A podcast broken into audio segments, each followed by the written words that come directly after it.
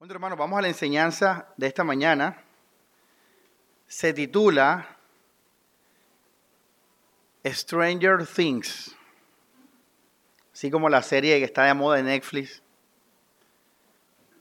No, mentira, ese no es el título. El título es el real, este es el real y es en inglés.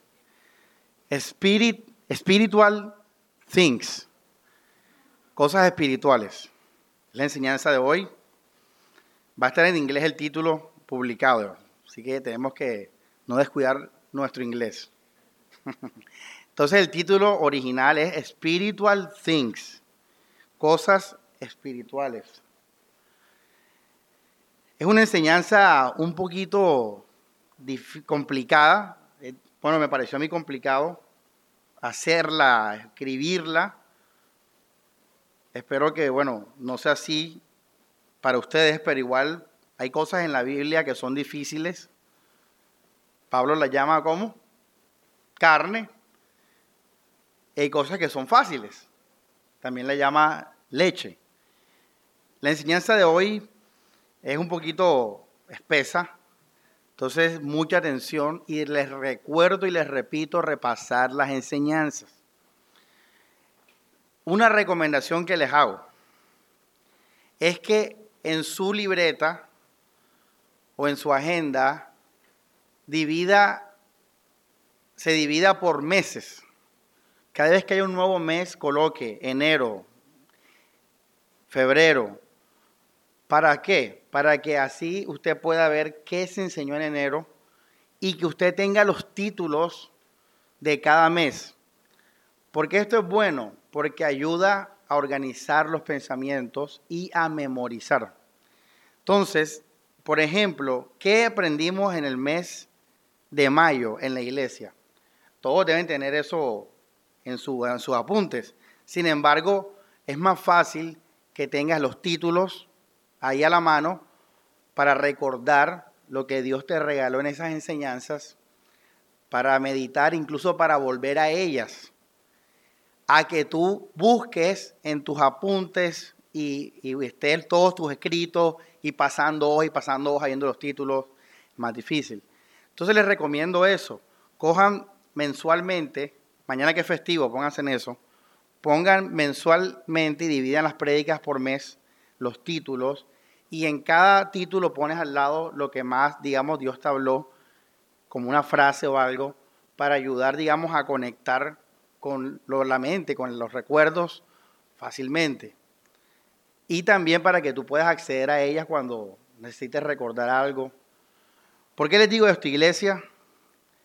Porque la vida, para decirlo de esta manera, la vida, hermanos, depende de las enseñanzas.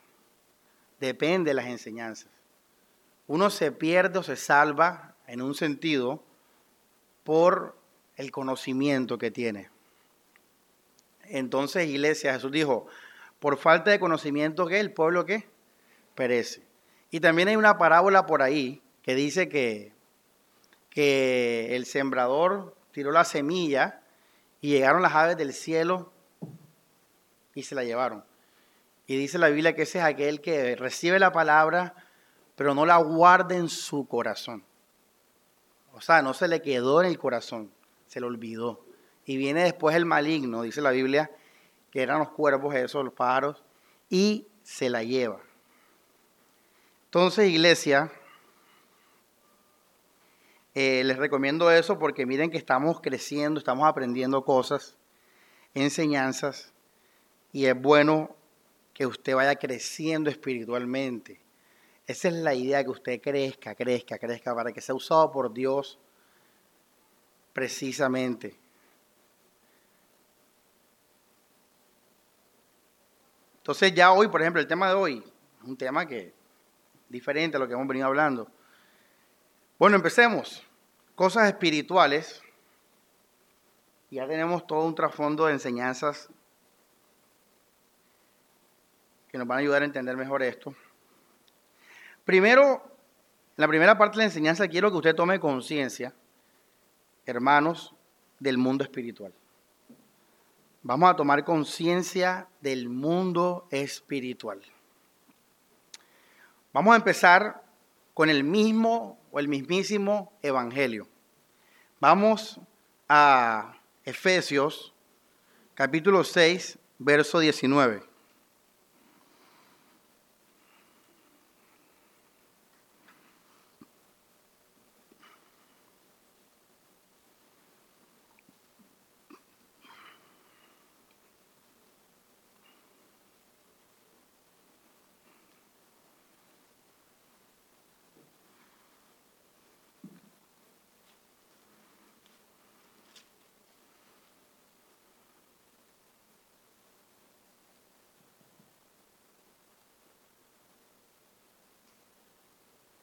Dice, también por mí, para que cuando yo abra la boca, se me conceda el don de la palabra y pueda exponer libremente el misterio de la buena noticia. Este versículo, para comenzar la enseñanza, nos habla de que el Evangelio o la buena noticia es un qué? Un misterio. ¿Qué es un misterio, iglesia? Recordemos, un misterio es algo espiritual que solo se puede conocer por medio de revelación, de que Dios nos los revele. Y la vivencialidad del misterio sigue siendo misteriosa. Esa cualidad, no, la, hablamos del misterio la vez pasada, pero la recordamos hoy.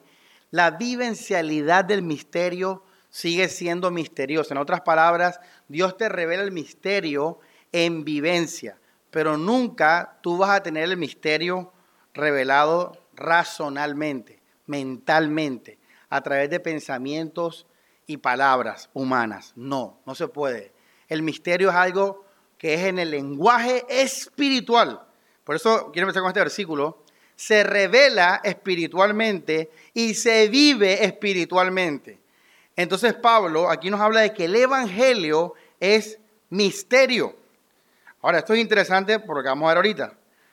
Eh, Colosenses 1.27. Tenemos el Evangelio como misterio. ¿Y, qué tiene que ver esto con la prédica? De que el misterio es algo que espiritual, revelado por Dios.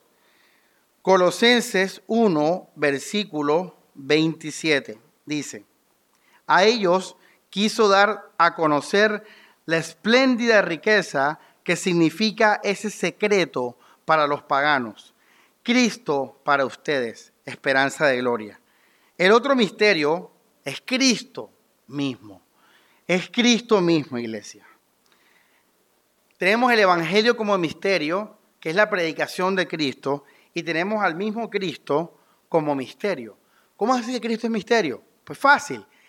Escucha esto, iglesia. Cristo no es una persona, no es un ser humano que te va a hacer algo humano. No, Cristo está en los cielos, actúa espiritualmente y se vive espiritualmente. Por eso Cristo también es un misterio y los paganos conocen a Jesús de Semana Santa, conocen a Jesús de las películas, conocen a Jesús de palabras, conocen a Jesús de la Biblia. Pero todo eso no es el Cristo del misterio. Todo eso puede apuntar al Cristo del misterio, pero el Cristo del misterio es misterio, es espiritual. Está en los cielos, y cuando Él actúa y obra, obra en el corazón, obra en el espíritu. Y como el Evangelio se, vive a Cristo, Cristo se vive, Cristo no se puede conocer personalmente, físicamente, con palabras. Jesús no te manda una carta del cielo diciendo que te amo y te perdonó los pecados. No, tú lo vives. Eso lo hemos hablado. Tú lo vives. Se vive. Esto es el, esto es el misterio. Este es el Cristo actuando. Ahora, esto se llama poder. Lo hablamos también, ¿se acuerdan? No me avergüenzo del Evangelio, porque el Evangelio es qué? Poder de Dios. Ahora, mucha gente también malinterpreta este versículo. Cree que, que es algo teórico. Es como defender la patria. No, no me avergüenzo del Evangelio porque es poder de Dios. No, no me avergüenzo del Evangelio. No, no, ahí no está hablando de como tú defender la patria o algo así. No, no, no.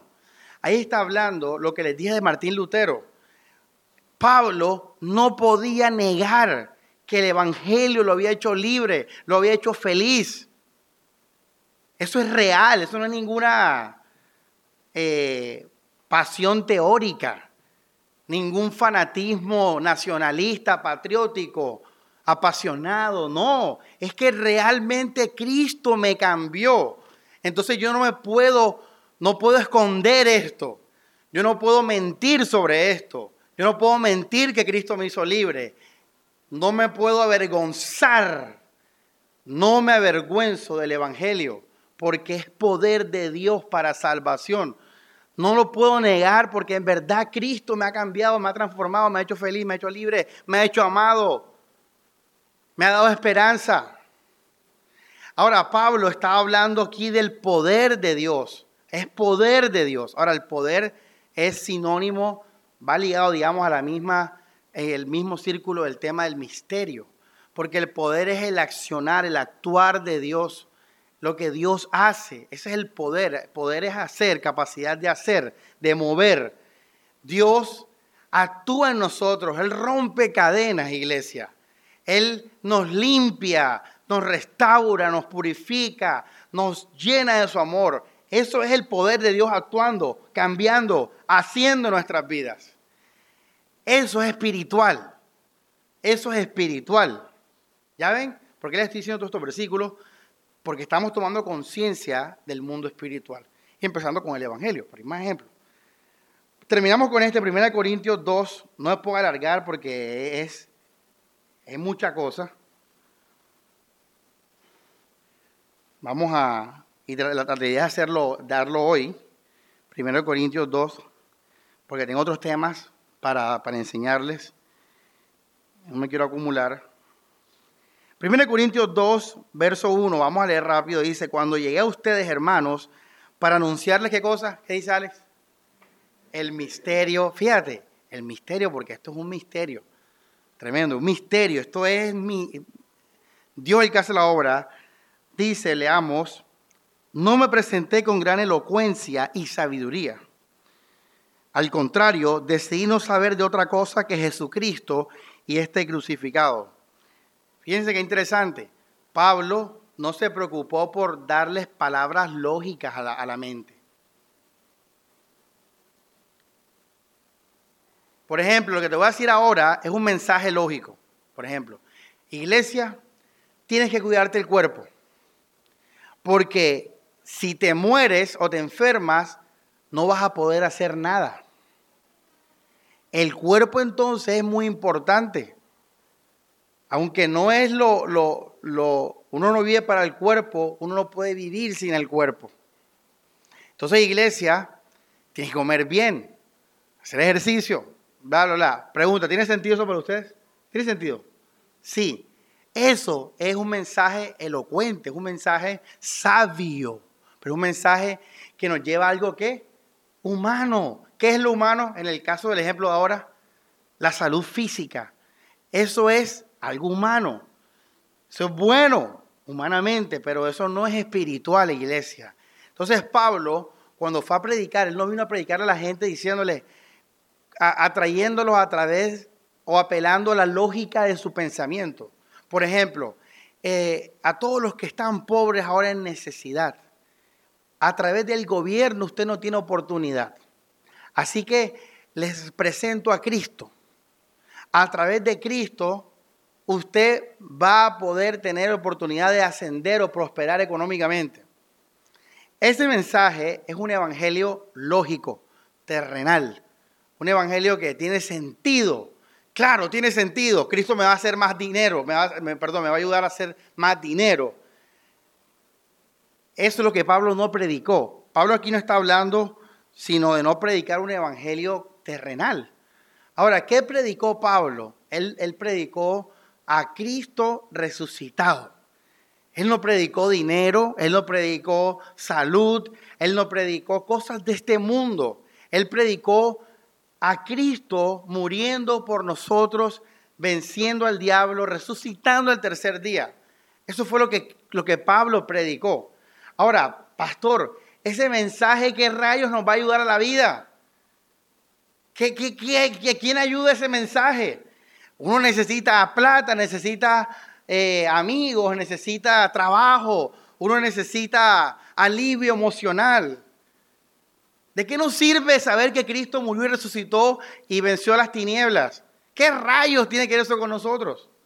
Y es donde viene Pablo y dice lo que viene, dice, verso 4, mi mensaje y mi proclamación no se apoyaban en palabras sabias y persuasivas, sino en la demostración del qué, ¿qué dice ahí? Del poder del Espíritu. Antes yo pensaba que era como que dones y eso, no, no, se refiere al poder de Dios al resucitar a Cristo entre los muertos. Para que la fe de ustedes no se fundase en la sabiduría humana, sino en el poder divino. Ahora, vamos a descodificar estas cosas porque esto se entiende ya con la base que le diga al comienzo, si no, va a malinterpretar el pasaje. Iglesia, para que la fe de ustedes no se fundase en sabiduría humana. Fácil, ¿qué es la sabiduría humana? La sabiduría de la mamá, de tu mamá, la mamá que quiere lo mejor para ti. Esa es la sabiduría humana. Estudia, cría fama, acuéstate a dormir, que, rodeate de buenos compañeros, eh, haz, a ir a la universidad porque eso va a salir tu trabajo. Eso es sabiduría humana. Y Pablo dijo, yo no vine a ustedes a predicarles un mensaje o una fe basada en cosas humanas.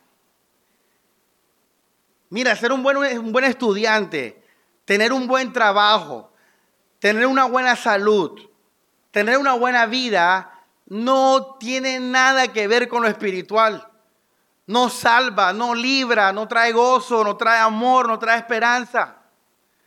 Entonces Pablo dijo, yo no vine a predicarle a ustedes un mensaje que se apoyase en la sabiduría humana, o sea, que tenga sentido para las personas.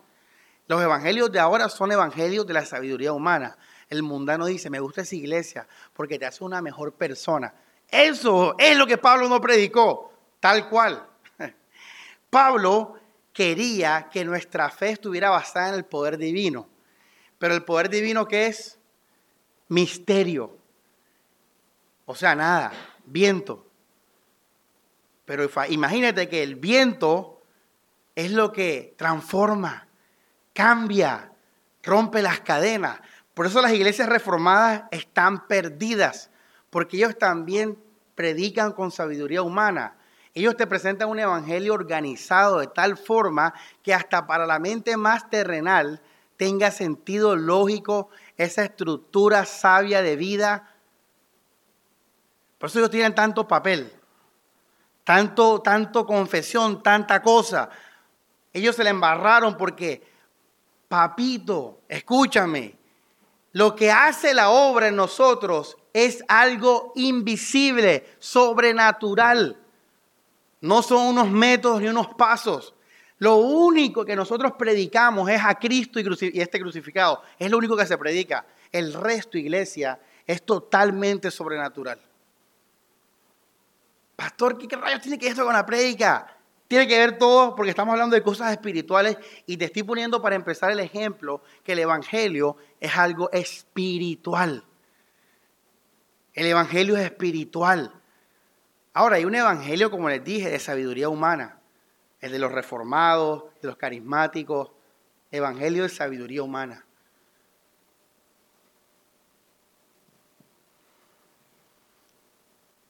Ahora, iglesia, vamos al verso, eh, esto que viene brutal. Verso 10 dice, hermano, si la predica se queda en esto, está bien, igual vamos con calma, lo que Dios quiera. Pero quiero que me entiendan, iglesia, para crecer. Iglesia, recuerda que usted tiene hijos. Recuerda que usted le va a predicar a gente. Así que escuche, porque esto lo necesitan los hijos de Dios, aquí y afuera. Escucha esto, verso 10 dice, a nosotros nos los ha ¿qué? ¿Qué dice? Revelado. Fíjate esto, iglesia. Samuel, ya tú tienes el poder de Dios. Sí, hermano, yo lo tengo. ¿Cómo lo tienes? Pues se me fue qué? ¿Qué, dice ahí? ¿Qué es revelado? Lo dijimos ahora. Es algo que Dios muestra. Pero levante la mano a quién se le apareció Dios acá. ¿A quién se le apareció Jesús? Levante la mano a quién recibió una clase de Jesús para comprender su amor y vivir para su gloria. Nadie. Simplemente es. Frase, lo espiritual es. Lo que es espiritual es, es. Hermanos, lo espiritual es revelado. Esto es importante que lo sepas, iglesia. Lo espiritual es revelado. Hay un pasaje por ahí en... Vamos a leerlo, vamos a leerlo, vamos con calma. Pastor, usted es que tiene prisa. Bueno, yo tengo prisa. Segunda de Corintios. Segunda de Corintios, versículo, capítulo 3.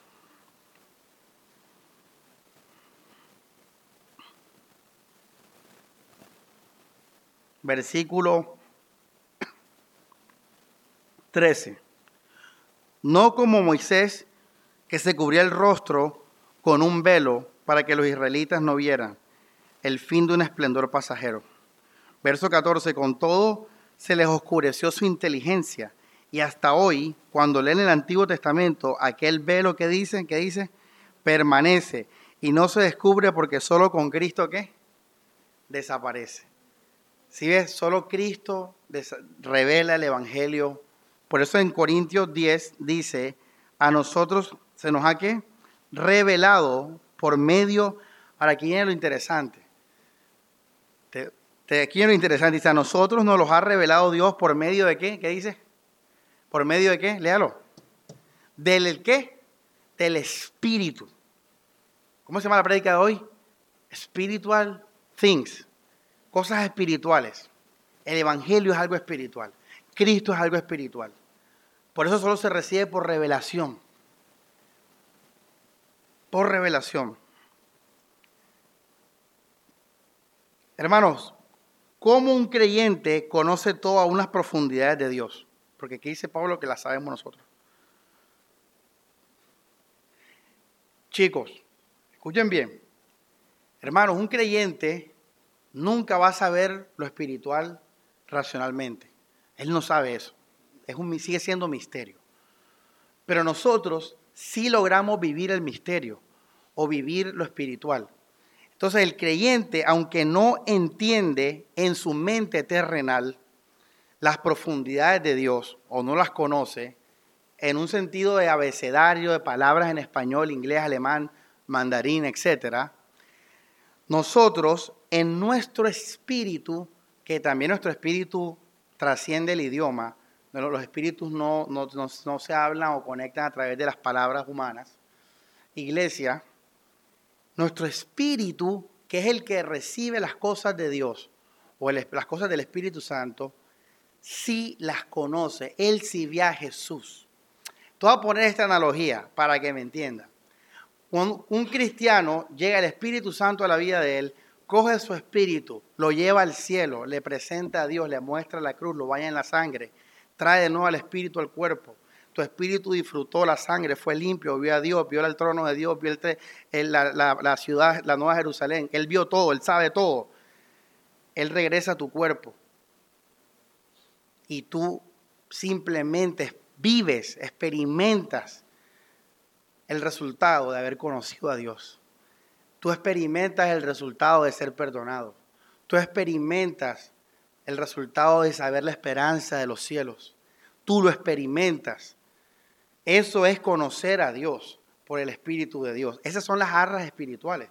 Cuando Pablo dijo, hermano, usted sabe que usted tiene las arras del Espíritu, ¿Cuáles son esas arras de espíritu? Es ese gozo, esa alegría que ya tú tienes porque ya tuviste, ya tú estuviste con Jesús. Por eso Pablo dijo, ustedes están sentados con Cristo Jesús en lugares celestiales. O por eso también Pablo dice, bendecidos con toda bendición que espiritual.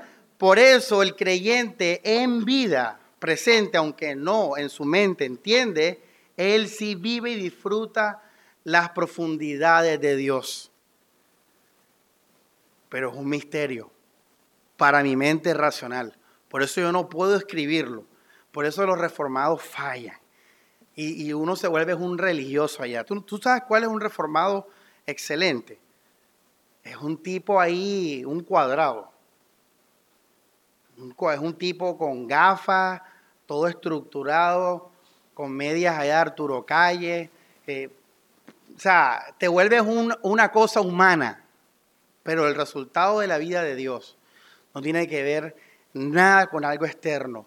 Es una persona llena de vida, llena de poder, llena de alegría, llena de esperanza en Cristo. Porque hay mucha gente llena de esperanza y alegría, pero por cosas terrenales. Pero el creyente se conoce porque el motivo de ese gozo y ese poder es algo espiritual. Es algo que no es plata, no son amigos, no son... Es algo que es Dios. Es, así se conoce el creyente. Por eso, hermanos, aquí les hago un, un paréntesis. Vamos a ver si me entienden. Eh, la apologética académica no sirve de nada. Eh, contra un hijo de Dios, el, lo carnal no puede hacer nada. Te la voy a explicar de esta manera para que me entiendan. Si usted lo que recibió es espiritual, permanece espiritualmente, no permanece por palabras de hombre. Quiere decir que el día que venga un ateo o un filósofo o un amigo o un familiar a que con argumentos te trate de quitar la fe en Dios o te desvirtúe la iglesia o la Biblia, tal vez lógicamente te, lo pueda, te pueda mostrar errores en la iglesia, te pueda mostrar errores en la, en la vida de los cristianos. Sin embargo, como lo que tú recibiste es espiritual, aunque tu mente en ese momento pueda estar un poco confundida o enredada, eso no va a tentar contra la vida de Dios en ti, porque lo que tú recibiste es espiritual. Por eso un filósofo eh, ateo o alguien que quiera venir en contra de un hijo de Dios no va a poder hacer nada, porque el, creyente va a volver a, estar bien su fe por lo que vive, por lo que vive.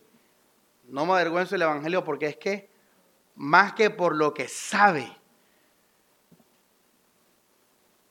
No, que la ciencia descubrió que ya hay una prueba que el hombre viene del mico. Sí, digo mico para darle gracia. Venimos de los primates. Bueno, eso, mentalmente como que, ah, bueno, el Génesis, bla, bla, bla, pero la vida de Dios es espiritual. Y eso está intacto, eso no lo va a tocar nadie. Ahora, cuando un pastor que no es de Dios habla la Biblia, puede hablar la Biblia hasta hablarla bien iglesia. Que como ese pastor no es de Dios, y las motivaciones de las personas de esa iglesia no son de Dios, ya obviamente estuvo en una iglesia falsa, felizmente hablando, tu motivación es falsa, el Espíritu Santo, por mucho que tú hables bien la Biblia y hables cosas, verdades bíblicas, el Espíritu Santo no va a hacer obra en esas personas. Porque recuerda, iglesia, la obra es espiritual. No es solamente que el pastor habló bien la Biblia. No, el Espíritu Santo sabe los corazones de las personas. Él, no puede ser engañado. Simón pensó que el Espíritu Santo puede ser engañado. Ananías y Zafira pensaron que el Espíritu Santo puede ser engañado. No, él no puede ser engañado. Entonces, iglesia, mira lo importante de las motivaciones, la predica que hablamos hace 15 días. De Dios nadie se burla. Así que cuando un pastor falso habla versículos bíblicos y cosas bíblicas, eso no pasa de ahí. Porque recuerda, la Biblia apunta a la palabra de Dios, pero depende de Dios la revelación. Eso no te lo da ningún maestro. La revelación viene de allá arriba. Bueno, iglesia, cerramos entonces la primera parte. Parece que la prédica fuera en sí esa, esa parte, pero no, eso era ejemplos para mostrarles realidades espirituales. Vamos a ver rápidamente en otras cosas, otros temas, eh, lo mismo, el mismo punto. Conciencia y realidad espiritual que debo adquirir. Vamos a poner un ejemplo ahora, por ejemplo, eh, bueno, repito, ejemplo con los demonios. Vamos a ver versículos que nos hablen de los demonios. ¿Qué son los demonios? son seres espirituales. Son seres espirituales. Opuestos o que se oponen al Señor. Vamos a Marcos 5, versículo 1. Y miren, dice, pasaron a la orilla del lago, al territorio de los Gerasenos. Al desembarcar, al, al desembarcar le salió al encuentro desde el cementerio un hombre poseído por un qué, ¿qué dice? Espíritu inmundo. Pastor, pena que estoy enredado. ¿Qué hablamos la primera media hora? Hablamos del Evangelio, de las cosas del Evangelio de Cristo. Y hablamos de que eso es espiritual. Ese fue el primer punto. Lo segundo, ahora estamos poniendo ejemplos de cosas espirituales, pero ¿cuál es el caso ahora concreto? Demonios. Fíjate que la Biblia dice que había un tipo que tenía un espíritu que inmundo. O sea, los demonios son seres espirituales o son espíritus que inmundos. ¿Por qué inmundos? Porque no son de Dios, iglesia. No son de Dios, no son buenos. Hay espíritus malos en el mundo. Se llaman demonios. Dice la Biblia, verso eh, 3. Habitaba en los sepulcros el Señor. Nadie podía sujetarlo y con cadenas. En muchas ocasiones lo habían sujetado con cadenas y grillos, él lo había roto y nadie podía con él. Bueno, llegó Jesús, el demonio se puso, se, se asustó. Y vamos al versículo 9. Jesús le preguntó, ¿cómo te llamas? Contestó, me llamo Legión, porque somos muchos y le suplicaba con insistencia que no los echase de la región. Vamos a leer a esta iglesia. Si quiere el pasaje, léalo en su casa completo. Hermanos, hay demonios. Hay demonios. Vamos a leer otro versículo. Lucas 13, 16. Ese es el punto número uno, tener conciencia de que esto es un mundo espiritual, iglesia. Conciencia. Lucas 13, versículo 16. Dice, y a esta hija Abraham, a quien Satanás ha tenido, ¿qué? ¿Qué dice? Atada. Fíjate, era una mujer físicamente hablando, pero estaba espiritualmente, ¿qué? ¿Cómo? Atada por el diablo. Tremendo probablemente también eran demonios, no era el mismo diablo. Obviamente los demonios sirven a Satanás y esa es la obra de Satanás. Pero bueno. Mateo 12, 43, 45.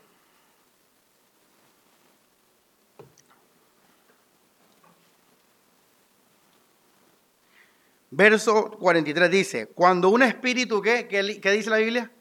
Inmundo Fíjate, lo mismo que leímos en Marcos. Cuando un espíritu inmundo, cuando un qué, cuando un qué, ¿cómo se llama la predica de hoy? Spiritual things. Hablamos que el evangelio es qué? Espiritual. Que Cristo es qué? Espiritual. Se conoce por revelación. Ahora que estamos hablando que hay seres qué? seres qué? espirituales. Seres espirituales que inmundos, malos, demonios que tienen a la gente atada. Hay gente que está atada por los demonios, iglesia. ¿Usted sabía eso? Usted camina por el viva sabiendo eso. Que probablemente la mayoría de personas estén endemoniadas en el viva.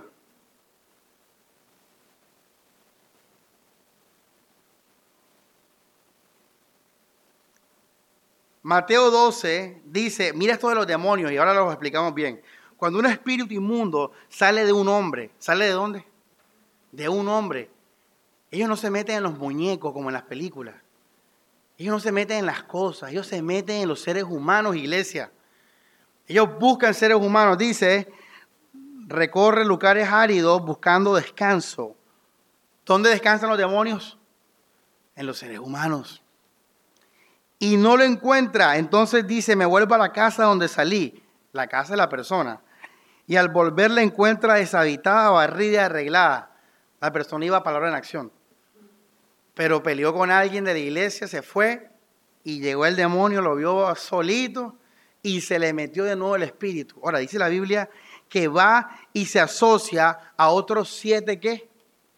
Siete espíritus peores que él. O sea que en el mundo espiritual todos los demonios son iguales, Morelia. No, hay peores. Por eso es que usted ve niveles de maldad en el mundo. Una cosa es un, ejecutivo vanidoso, otra cosa es una prostituta, otra cosa es un sicario, otra cosa es un violador, otra cosa es un pastor corrupto.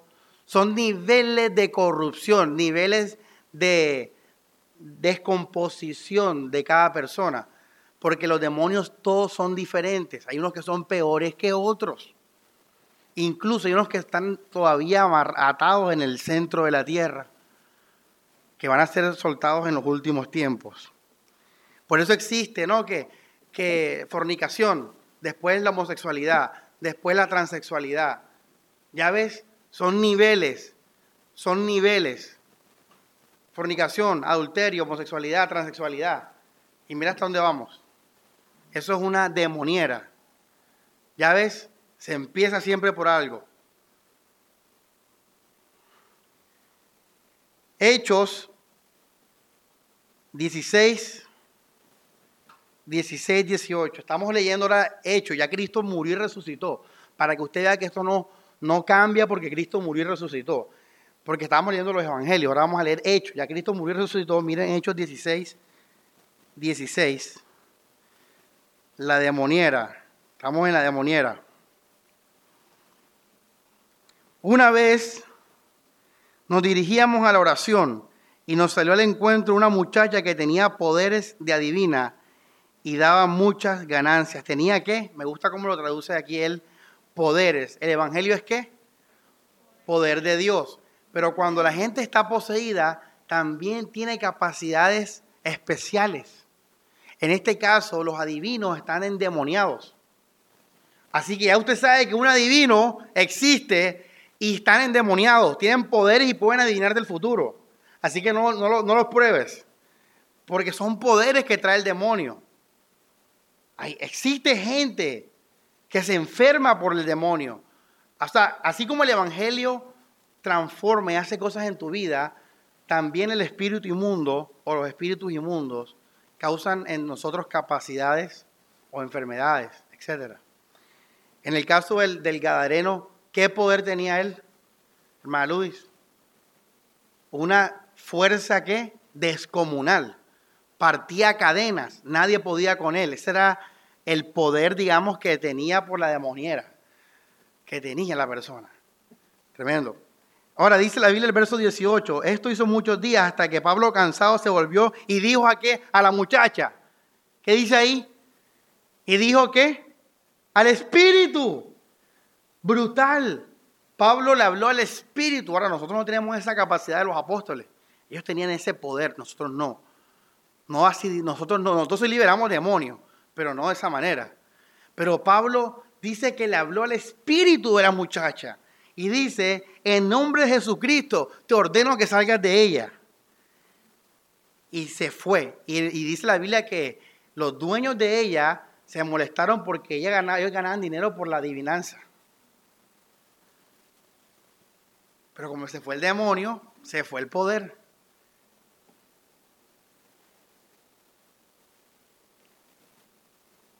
¿Cuál es este punto, pastor? Me ya se la prédica.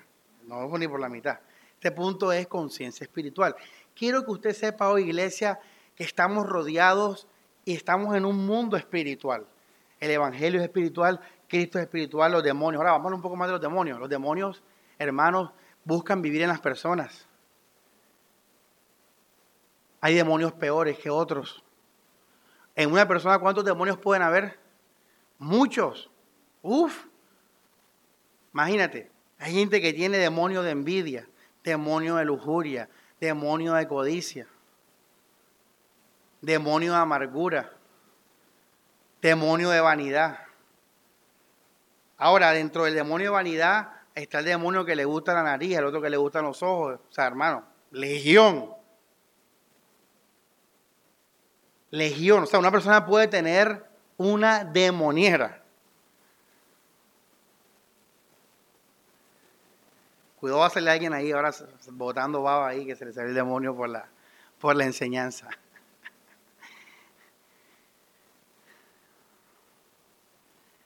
Primera de Samuel, vamos al antiguo pacto, miren qué chévere. 16, 14, 16. Primera de Samuel, ¿quién, a ver, ¿quién sabe qué voy a decir? Fácil. ¿Cuál ejemplo, Stephanie?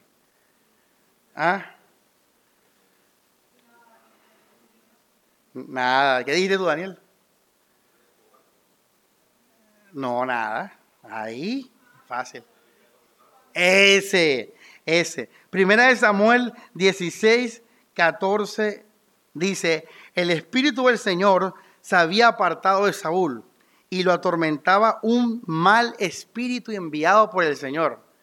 Oye, tremendo, ¿ah? Miren, cosas espirituales, eso no se quita con doles ni con ejercicio, eso son cosas espirituales. Yo le dije a mi hermano ahora que estaba un poquito fastidiado por el cuerpo. Yo sé porque es mi cuerpo, porque yo sé que mi espíritu todo está en orden. Cuando tú sabes que en tu espíritu todo está en orden y estás raro, ya sabes que es tu cuerpo. Pero hay gente que no sabe que el mal que tiene es por, obra del demonio, del espíritu demoníaco. Ahora, ¿qué era, ¿qué era, lo que traía eso Saúl? Le traía, mira qué le traía, dice la Biblia, lo atormentaba. Hay gente que vive atormentada. Es demonio.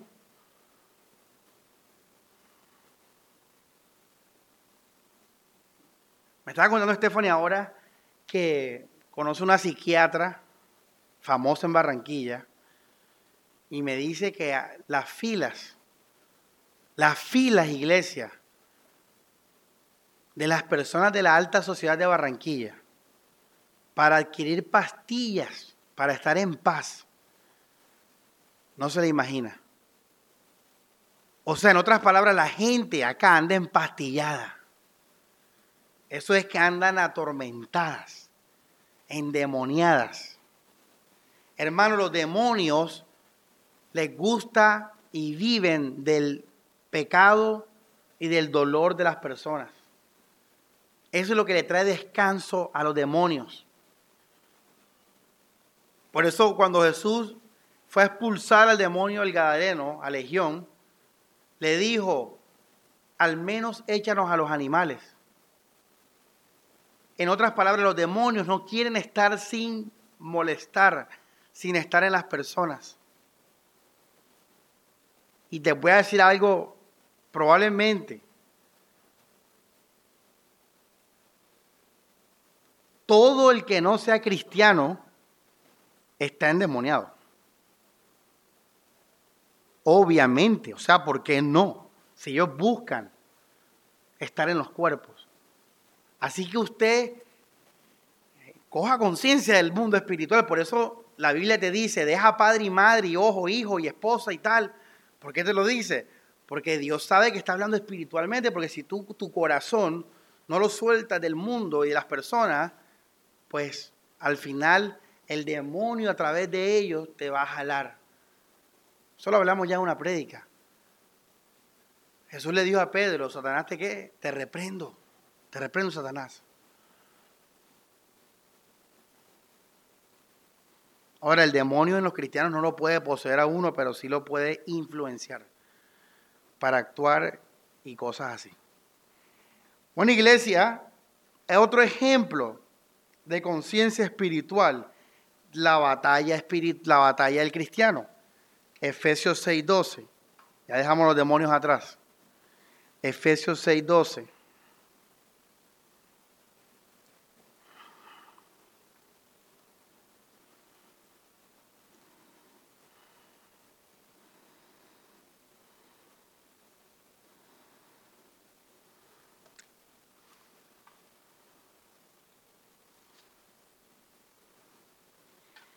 Porque no estamos luchando contra seres de carne y hueso, sino contra las autoridades, contra las potestades, los soberanos de las tinieblas, contra fuerzas que dice espirituales del mal. Fuerzas espirituales del mal.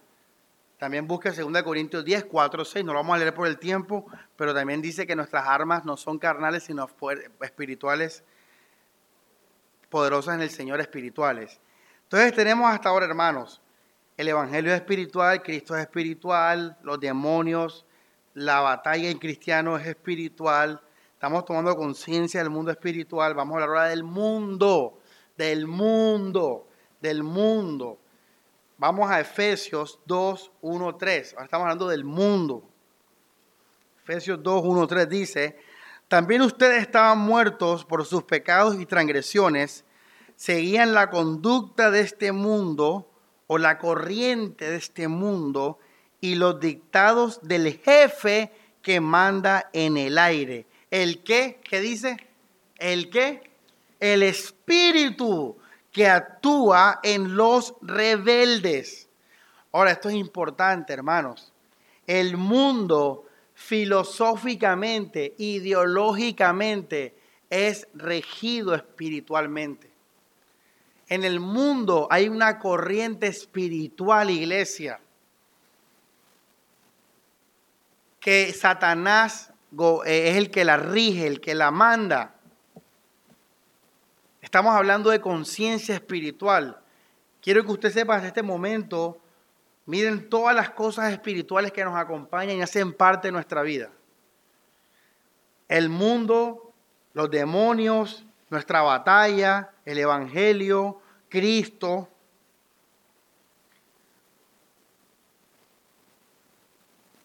Ahora, ¿cuál es el espíritu del mundo? Pues cuando usted vea donde todos tiran ese es el espíritu que el mundo está gobernando. Y todo el que no sea creyente va a ser qué? Arrastrado por esa corriente. Ahora estamos en un mundo con el tema del progresismo, de los LGBT, de la tolerancia, de los derechos humanos. Ese es el espíritu de ahora. La corriente de ahora.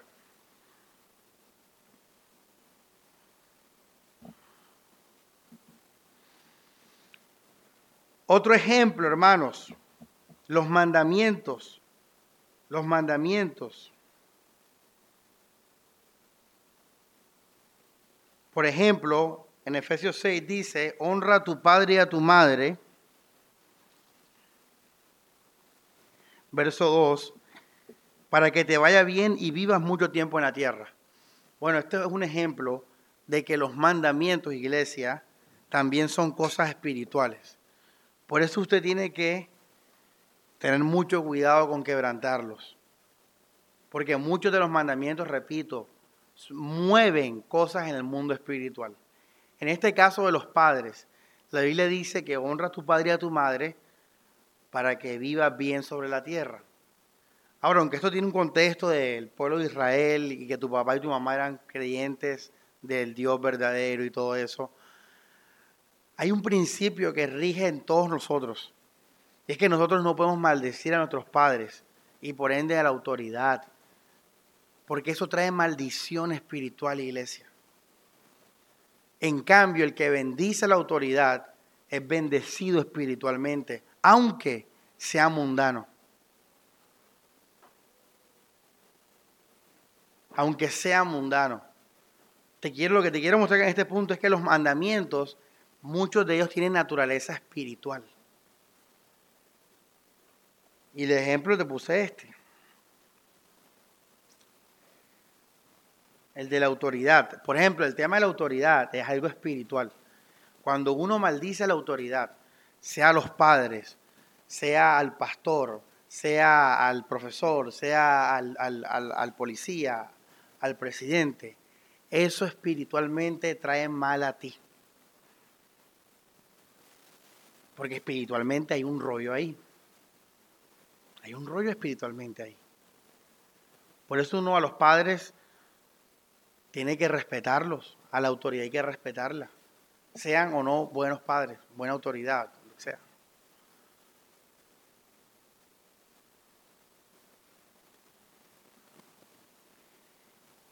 Otro ejemplo, las personas.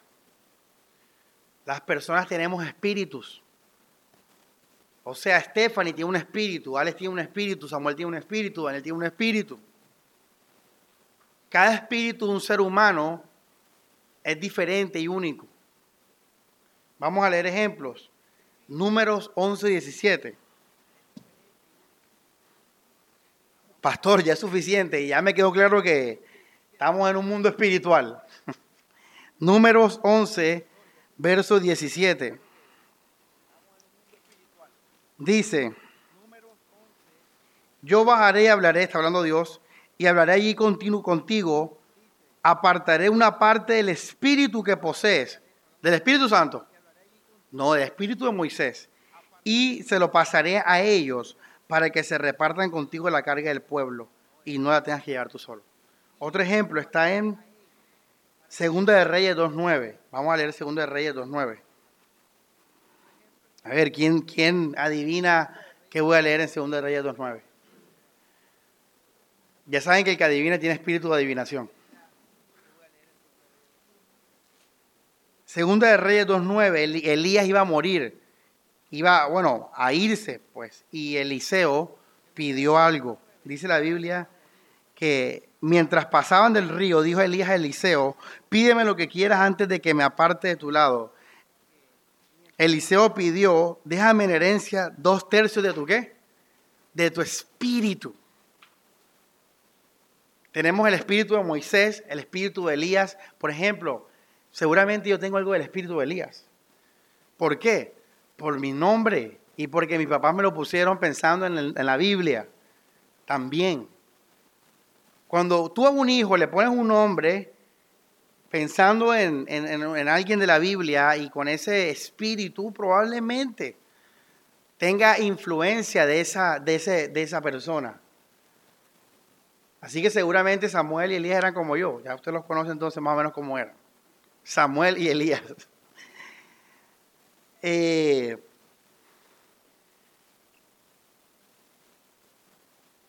entonces, iglesia, tenemos espíritu. Ahora, te voy a decir algo importante acá si a una, persona le cae mal a alguien, por ejemplo, a Pedro le cae mal José Jaime,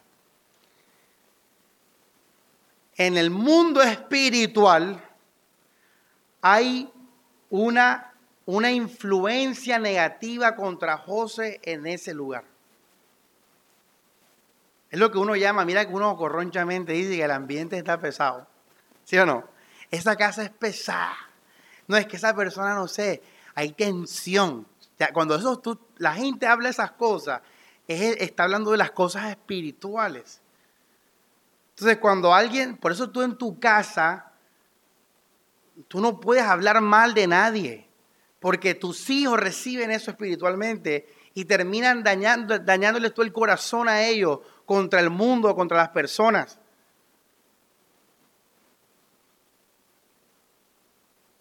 Porque hoy tú vas a salir de este lugar conociendo que hay un mundo espiritual. El cristiano sabe que hay un mundo espiritual. Por eso él anda como sabio. Él vive espiritualmente.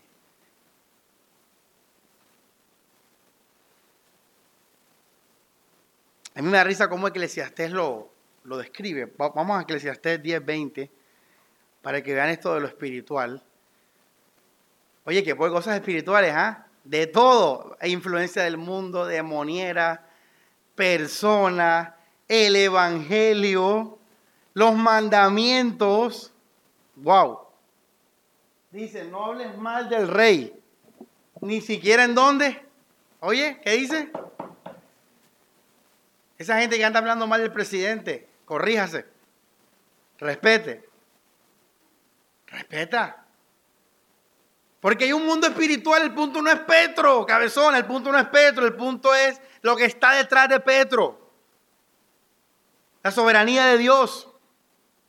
Cosa que tú no entiendes. Por eso yo simplemente obedezco la palabra y ya. Dice, no hables mal del rey ni en tus pensamientos, no hables mal del rico ni en tu habitación, porque un pajarito les lleva el cuento. A mí me da risa cómo lo describe él. Él está hablando de algo espiritual ahí, que les dije ahora. Hay maldición en la vida de la persona. Por eso Dios nos dice, guarda, habla bien, de, de, eh, ora por el rey, ora, honralo. ¿Se acuerdan? La autoridad. Entonces, iglesia, el ejemplo es el de las personas. Fíjate, si Pedro, me parece que la enseñanza iba a ser de dos horas, la divide José, una y una, porque no empezó la predica, estamos apenas en el primer punto, tomar conciencia espiritual. La gente ya en casa y que hay otros allá sentados y yo aquí con mi comidita en la cama. Hermanos, preste la atención, como dicen por ahí, párele bola. Párele bola, iglesia. Por eso uno tiene, mira, si uno es cristiano, y uno en verdad es un buen cristiano, bíblico, real, amas a tu prójimo, tú vas a santificar tu hogar. Tú vas a santificar la vida de los que te rodean. ¿Por qué? Porque tú vas espiritualmente a desencadenar amor de Dios. Ahora, en el caso del mundo, como les dije ahora, repito el ejemplo que les puse, Pedro le cae mal José Jaime. Una pregunta, estamos hablando del espíritu de Pedro.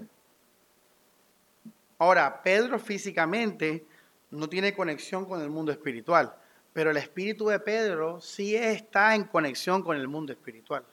Entonces, por Pedro caerle mal a José Jaime, espiritualmente se crea una atmósfera de qué? De odio contra José, donde Pedro está. Por eso no es de extrañar entonces que no solamente Pedro le cae mal a José, sino que ahora al hijo de Pedro también le cae mal José.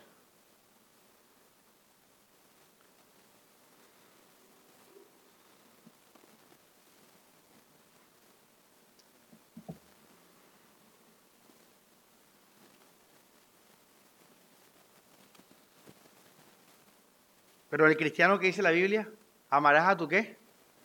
A tu prójimo como qué? Como a ti mismo. Es lo mismo con el, ejemplo del peluquero. Usted no se pregunta por qué la mayoría de los peluqueros son homosexuales. Pin, respuesta, por algo espiritual. ¿Cómo así, pastor? Claro, es algo espiritual. No es casualidad que todos, la mayoría de los peluqueros sean homosexuales. Hay un espíritu de homosexualidad en esa carrera. O sea que si tu hijo va a estudiar peluquería, estética, tú tienes que decirle, ojo, ojo, ojo, no tienes a Cristo. Porque si tienes ese corazón vacío, te puede volver homosexual. Si tienes a Cristo, no va a pasar nada. Pero si tú no tienes a Cristo, te puedes volver homosexual. ¿Por qué? Porque espiritualmente hay homosexualidad en ese ambiente. ¿Por qué? No sé por qué históricamente se fomentó eso, pero parece que se quedó el espíritu ahí también.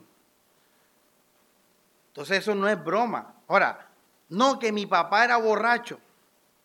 Y ahora yo soy borracho.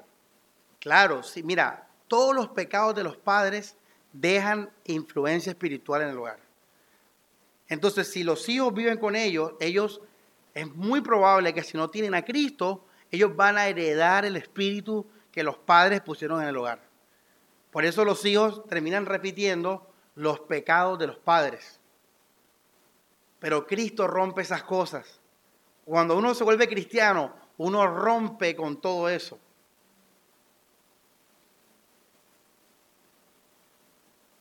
Ahora usted está entendiendo que todo eso pasa porque hay un mundo espiritual, iglesia. Así de fácil. Mira que la mayoría de muchachos que los abusan de niños o a las niñas son los que terminan volviéndose actores pornos o terminan volviéndose homosexuales ¿Por qué? Porque cuando les ocurrió el acto inicial, se les metió ahí el espíritu del violador o de la lujuria o lo que sea del contexto. Todo eso es real, iglesia. Aunque no hablemos de eso, eso es real, eso es real. Es un mundo espiritual, ya lo vimos.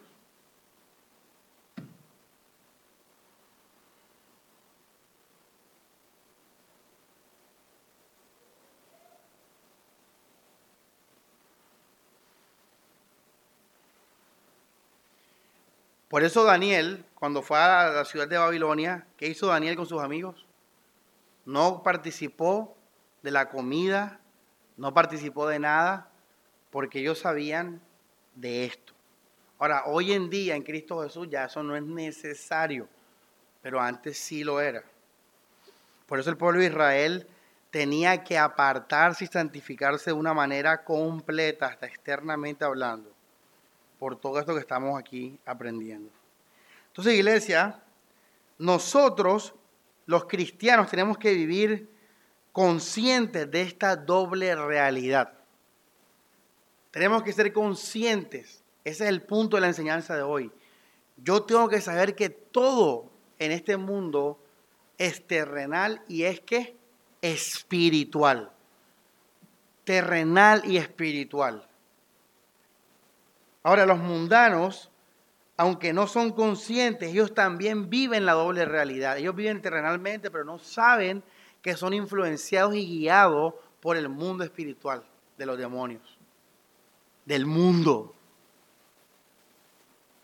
Por eso Pedro dice que los cristianos tenemos que ser sobrios y velar por un enemigo espiritual, dice la Biblia, por el diablo. Ser sobrio no es nada más y nada menos que vivir consciente del mundo espiritual. Eso es ser sobrio. Una persona que vive la, vida terrenal, pero está consciente del mundo espiritual, de todo lo anterior que hablamos.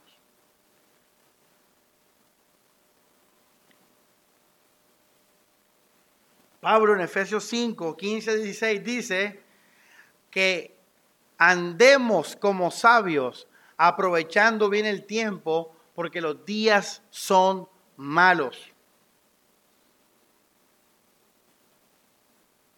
Hermano, esta enseñanza de hoy es básica también. Tiene que quedarte aquí para siempre. Yo la aprendí de niño, nunca se me olvidó.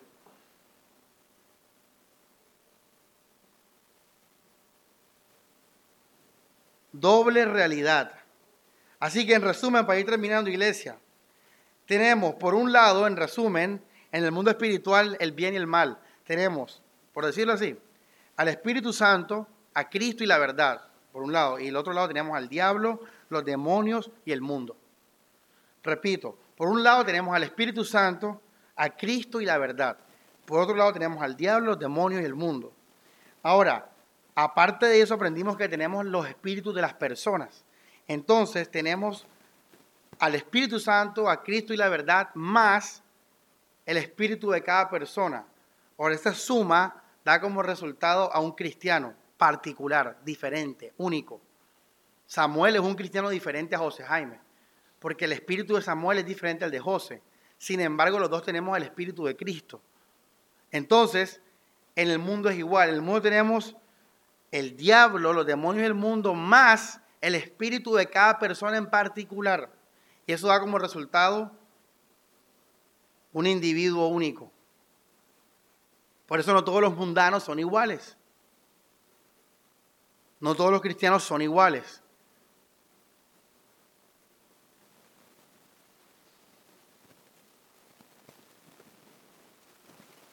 La gente que vive habita, ojo, la gente que habita con personas que no tienen el Espíritu de Dios, tienen que tener cuidado, porque la opinión, la idea y los sentimientos de esas personas se pueden pasar espiritualmente a ti.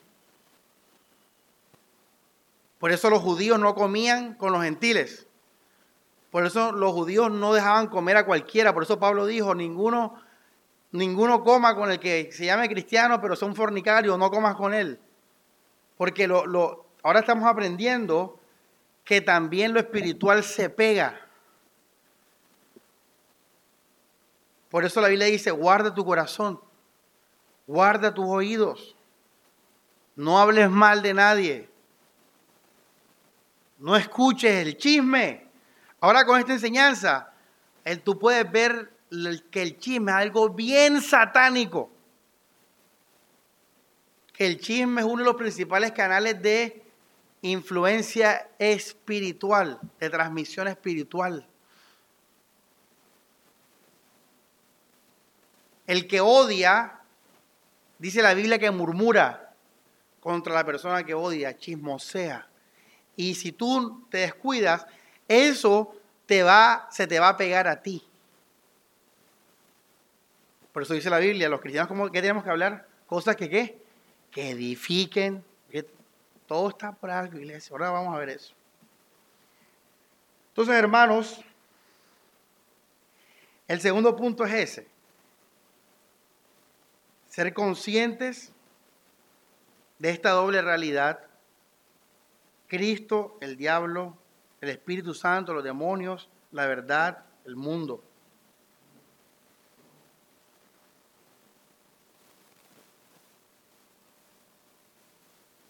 Por eso tienes que vivir sobrio.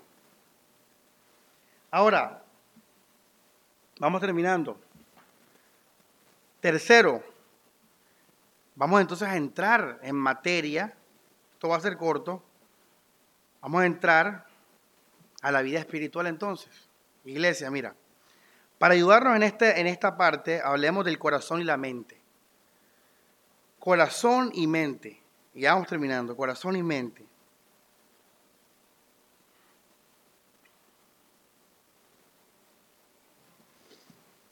Iglesia, para tú vivir exitosamente en un mundo espiritual, la solución es Cristo Jesús.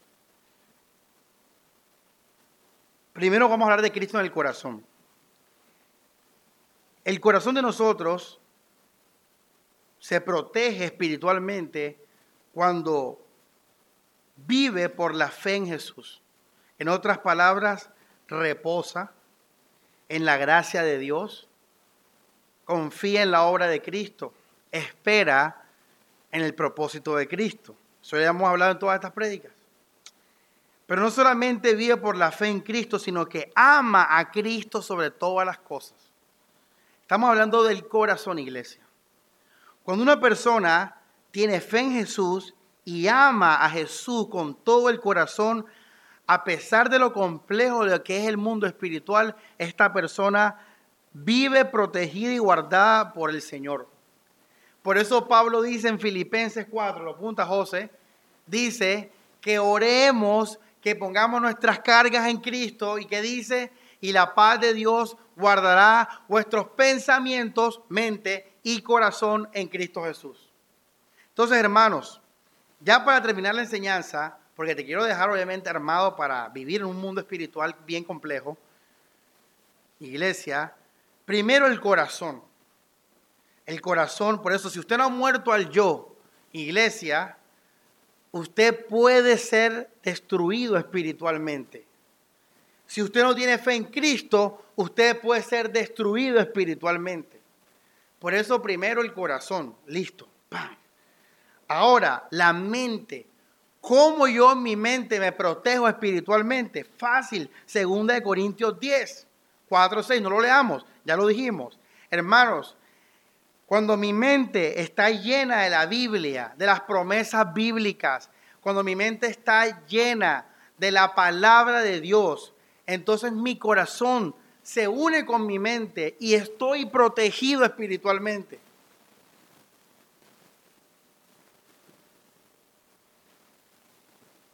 Ahora, una persona en peligro, vamos a empezar con el corazón.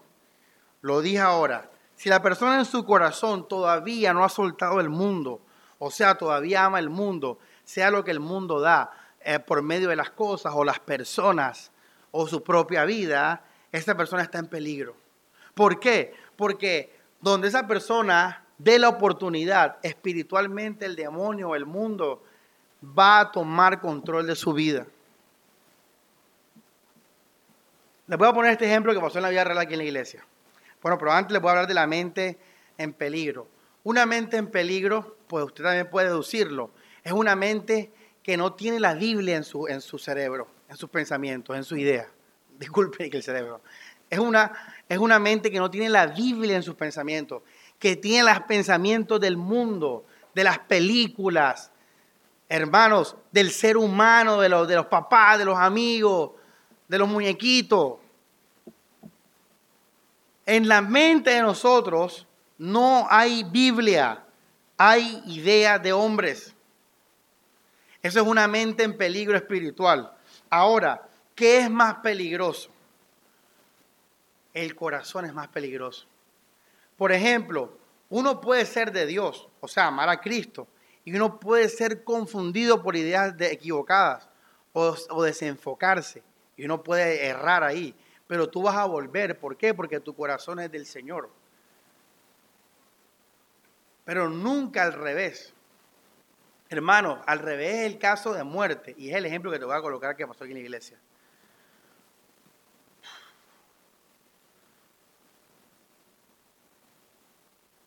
Eh, déjeme tomar agua.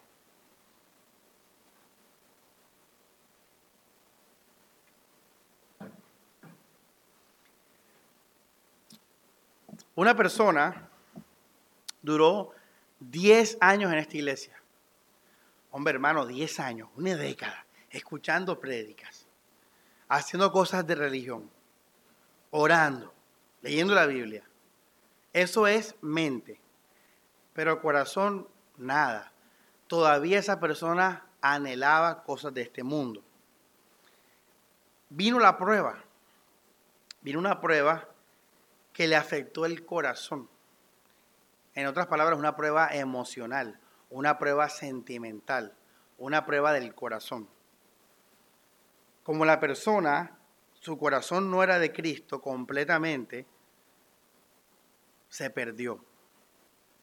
Y todo lo que tiene en su mente se fue, porque el corazón es lo más importante. Luego viene la mente. Pero por eso Jesús lo primero que nos dice a los que vamos a empezar a ser sus discípulos que es, tienes que amarme, tienes que confiar en mí, tienes que dejarlo todo por mí. Mira, uno primero hace lo del corazón, ya después uno va entendiendo y uno va entendiendo.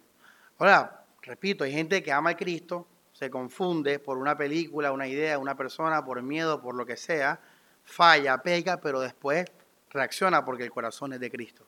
Y sin Él no hay vida. Entonces vuelve a Cristo. Pero al revés no, al revés no pasa. Al revés es el opuesto, al revés es que tu cristianismo de 10 años se va para la basura. Porque tu corazón no era recto delante de Dios. En otras palabras, todavía amabas el mundo. Ahora, si usted quiere estar protegido espiritualmente, lo primero es un corazón entregado a Cristo. Si no, tú vas a ser presa fácil del demonio, del mundo, de tu propio espíritu, del espíritu de la gente, yo qué sé. Segundo, una mente enfocada totalmente en Cristo, en la palabra de Dios, en el cielo, en las promesas, en las doctrinas, en lo que hemos aprendido en las prédicas, por eso las prédicas son tan importantes, repasarlas, todo eso. Tercero, iglesia, ojo, tercero, para estar espiritualmente protegido, tengo que obedecer de corazón la palabra de Dios. Los mandamientos aprendimos que son espirituales. Si la Biblia dice las cosas, es por algo. Si la Biblia dice que el chisme es malo, es por algo. Es por algo. Aunque tú no sepas el algo ahora en tu mente, obedece de corazón y espiritualmente te vas a librar del demonio que está en el chisme. Si la Biblia dice que honres a tu padre y a tu madre, honralo. Si la Biblia te dice que no hables mal del prójimo y lo ames, ama al prójimo, por algo te lo dice. Si la Biblia dice que honres al pastor, por algo te lo dice. Porque si no lo haces espiritualmente, hay maldición. Y tú no sabes qué maldición hay. Porque es un mundo espiritual, son cosas espirituales. Pero no tengo, no, tengo problema con eso si yo obedezco de corazón la palabra de Dios. Entonces lo tercero que me va a guardar espiritualmente a mí es obedecer la palabra de Dios. Hércules, oye, peleé con el pastor Samuel. Pero recuerda que hay un mundo espiritual, ese es un hombre de Dios, un siervo de Dios puesto por Dios. Eso es algo espiritual, independientemente de la persona. Entonces yo, aunque tengo rabia, me voy a proteger de hablar mal, me voy a proteger de, de, expresar eh, una falta de respeto. ¿A quién le pasó eso en la Biblia? A Pablo. Pablo estaba molesto y habló mal de un hombre y la gente le dijo, hey Pablo es el sumo sacerdote. Y Pablo pidió perdón. Porque Pablo sabía que aunque ya el sumo sacerdote no aplicaba en Cristo, espiritualmente había un principio de autoridad. Dice la Biblia en Éxodo, no maldecirás a ningún príncipe de tu pueblo. Entonces los mandamientos, en la ofrenda, por ejemplo, ahí le dice, Dios ama qué? Al dador qué? alegre. Eso eh, ahí por algo lo dice. Quiere decir que la persona que da con alegría recibe bendición espiritual. Miren lo que pasó a Anías y Zafira. Hay gente que dice, voy a ofrendar tanto y después no lo hace. Maldición. Ojo con la boca. Dice Eclesiastés, no te apresures a dar palabra delante de Dios. Esos son principios espirituales. Eso no tiene nada que ver con gracia o no. Eso es algo que es espiritual, que es. Aún la gente que, que es mundana y lo hace, es bendecida. La gente que es mundana y respeta, es bendecida. Entonces, iglesia, ¿cómo tú te proteges de toda esta inmensidad espiritual de cosas que hasta no, que, ni conocemos? Pues fácil, obedece la palabra, la palabra de Dios, porque la palabra de Dios es espiritual. Y si ella dice las cosas es por algo. Si ella te dice que honres a la autoridad, honra que por algo. Si ella te dice que ores, es por algo. Si ella te dice que te sujetes al pastor, es por algo. Cuando tú te sujetas al pastor, la bendición espiritual es lo que importa, no lo, terrenal. Dios no ve lo terrenal, que el pastor te dijo algo terrenal, y no, Dios ve el corazón humilde que honra la palabra de Dios y confía en Dios. Dios ve eso y Dios bendice eso.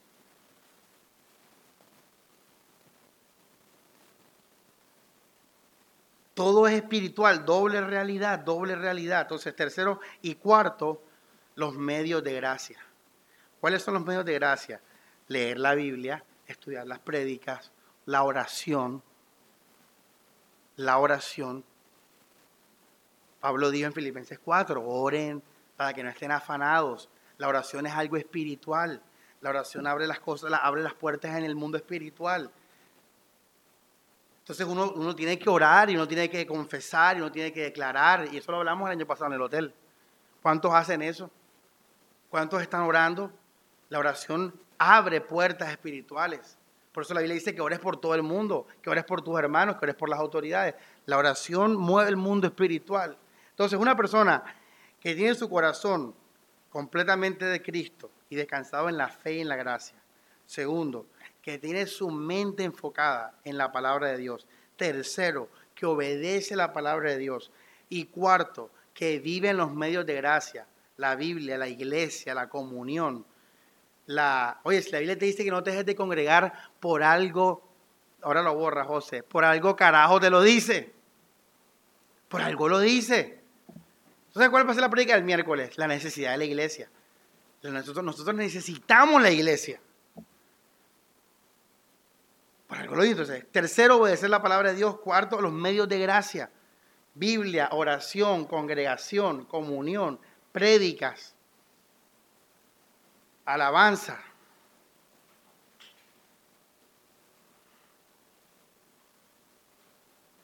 Ya les di el ejemplo del peluquero. Entonces, pastor, llevo a mi hijo al peluquero, hijo homosexual, ¿qué pasa ahí? ¿Qué tengo que hacer ahí?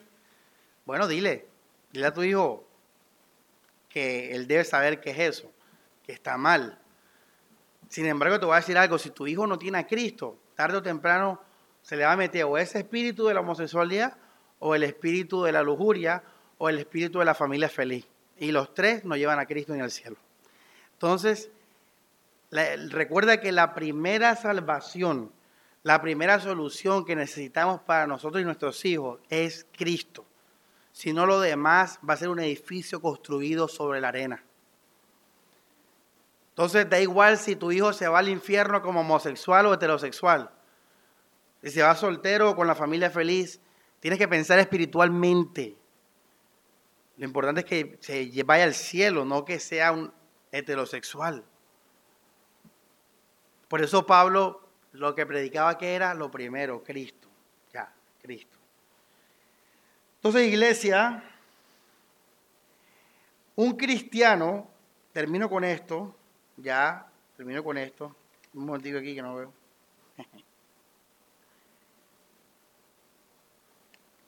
Un cristiano iglesia que, eh, bueno, termino con este, voy a poner este ejemplo antes de, una persona me dijo que quería venir a la iglesia. Pero la persona no deja de pecar. Bueno, es muy difícil que venga. ¿Por qué? Porque cada vez que esa persona tiene ganas de venir a la iglesia y después va y peca, espiritualmente los demonios le quitan esa energía. Por eso, el que quiera venir a la iglesia tiene que también procurar hacer algo al respecto y empezar a preparar su corazón para venir a la iglesia. Empezar a leer la Biblia, dile a la persona, oye, empieza a leer la Biblia, empieza a orar. Y eso va a guardar ese deseo. Recuerden que los demonios no quieren perder sus cuerpos. Así que cuando una persona está cerca del Evangelio, los demonios van a actuar. Eso es algo espiritual. Pero, hay solución, como te digo. Eso es vida real, iglesia. Y termino con esto, cómo nos desenvolvemos nosotros como cristianos en el mundo, en un mundo espiritual caído. Ahora voy a hablar y termino con esto, con de la música, de las películas y todo eso.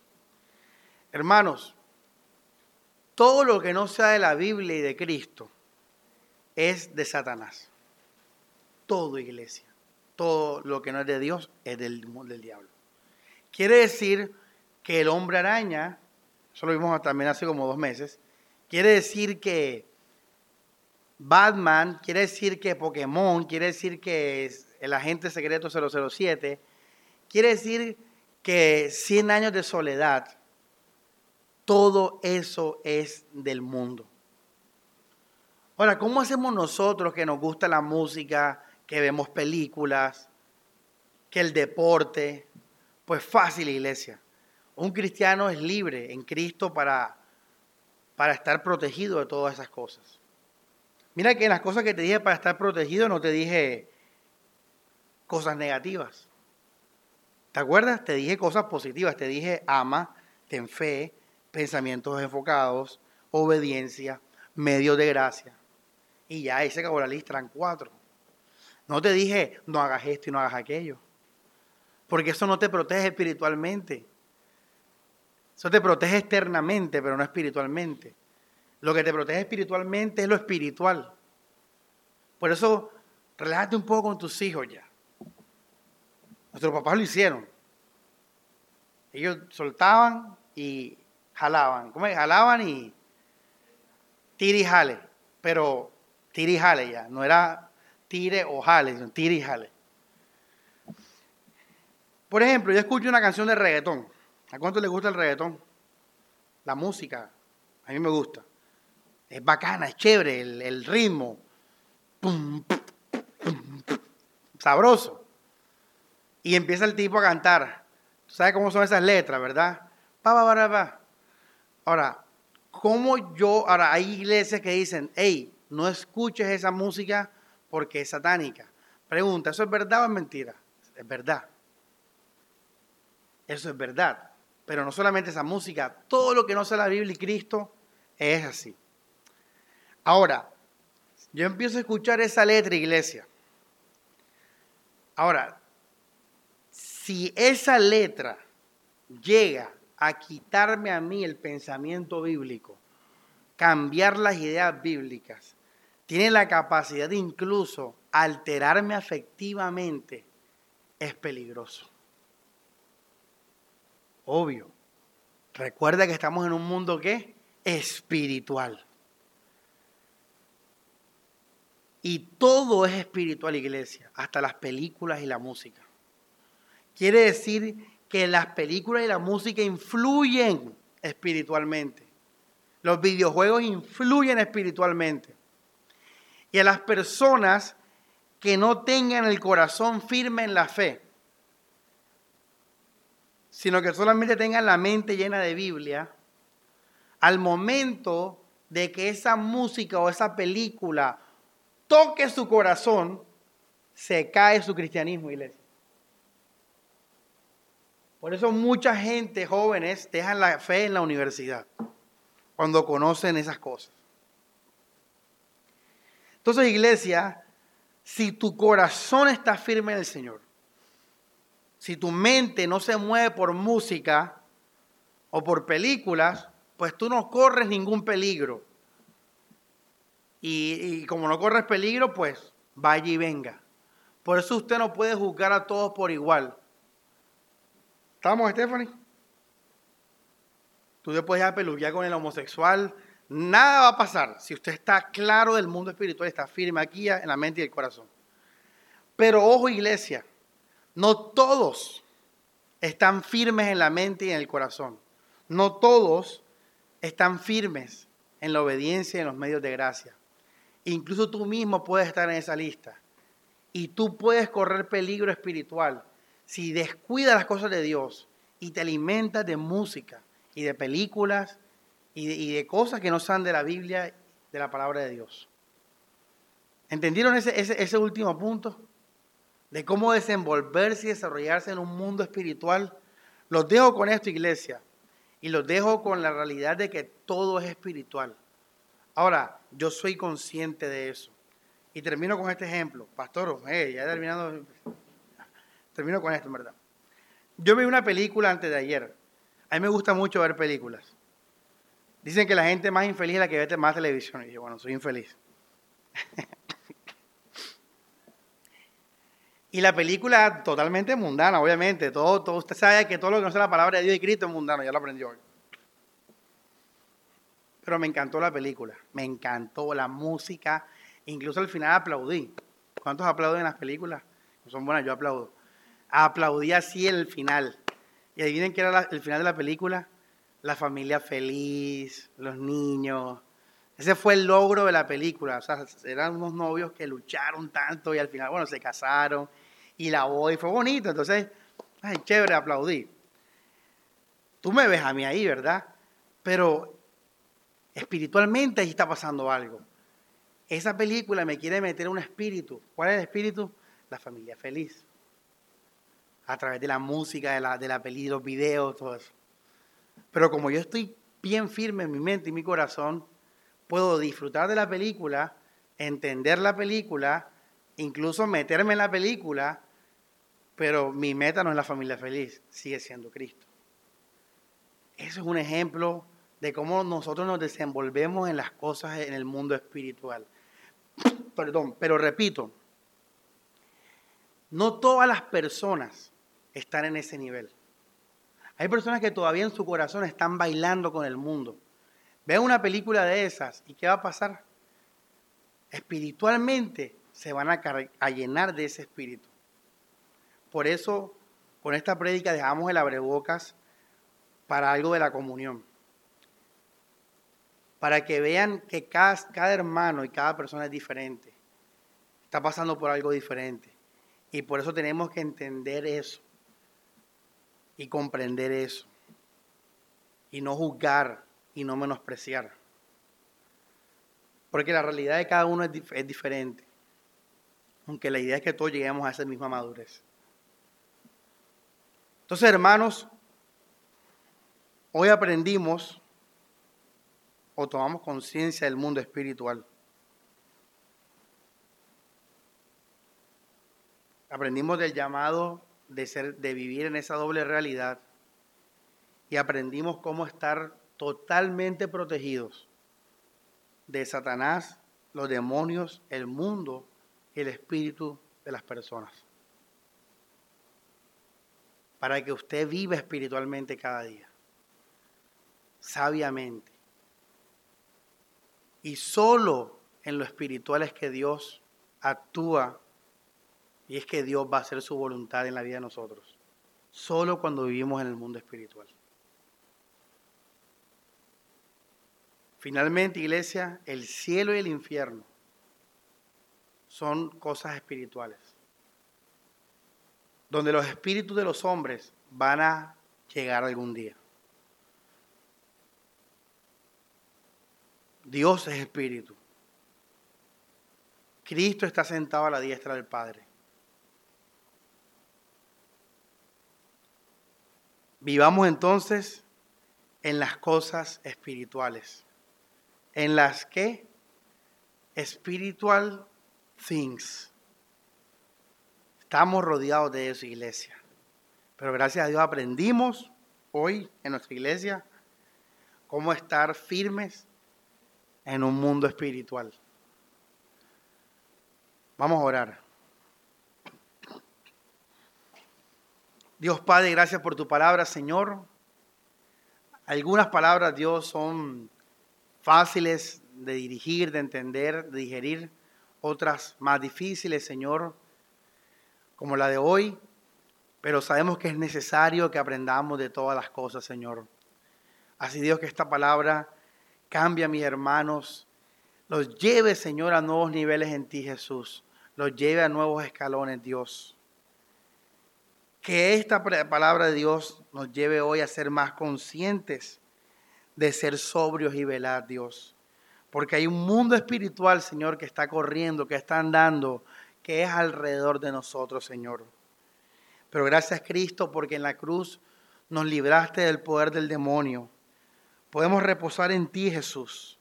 Porque en tu palabra caminamos por un camino, Señor, totalmente seguro, Dios totalmente fiable, Señor, hasta, hasta el cielo, Dios. Gracias porque en ti, incluso, Señor, somos guerreros espirituales contra el mundo de las tinieblas. Así, Dios, que en esta iglesia vivamos, Señor, espiritualmente. Para tu gloria también, Señor. Amén y amén.